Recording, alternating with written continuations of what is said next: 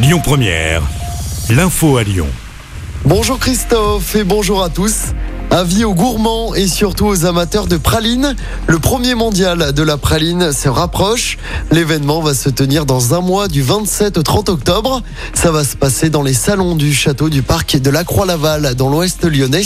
Au programme, un concours sucré, un petit marché rose, une exposition consacrée à l'histoire de la praline ou encore des cours de cuisine.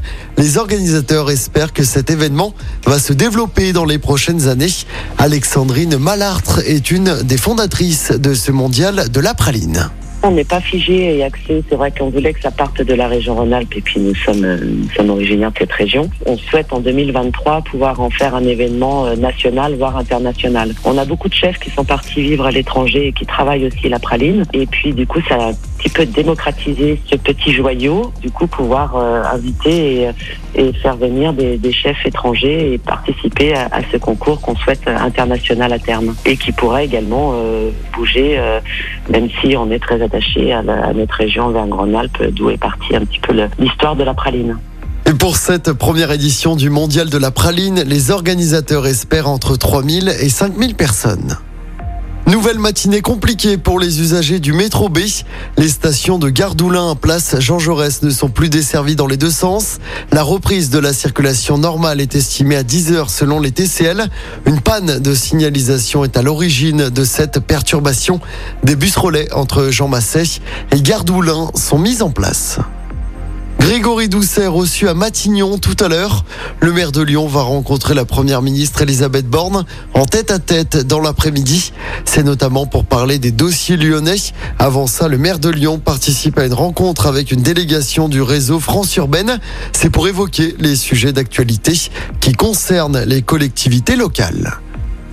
Et puis, doit-on s'attendre à une pénurie de carburant dans les stations Total dans les prochains jours? Les salariés de Total Energy sont en grève à partir d'aujourd'hui et ce jusqu'à jeudi. Selon la CGT, le site de Fézin sera particulièrement touché. Les débits de raffinage sont réduits. Les salariés réclament une hausse de salaire de 10% pour faire face à l'inflation. L'appel à témoins toujours en cours après la disparition inquiétante d'un jeune homme qui souffre d'autisme. Charlie a quitté son domicile de Saint-Germain au Mont d'Or hier matin. Selon les gendarmes, il est susceptible d'avoir pris le bus ou le train à la gare SNCF de sa commune. On vous a mis sa photo et son signalement complet sur notre site et notre application. On termine avec un mot de sport du basket à suivre ce soir. Deuxième journée du championnat. L'Asvel qui a perdu son premier match dimanche soir se déplace ce soir sur le parquet de l'Adablois. Coup d'envoi du match à 20h.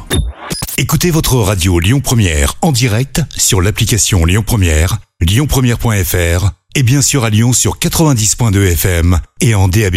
Lyon Première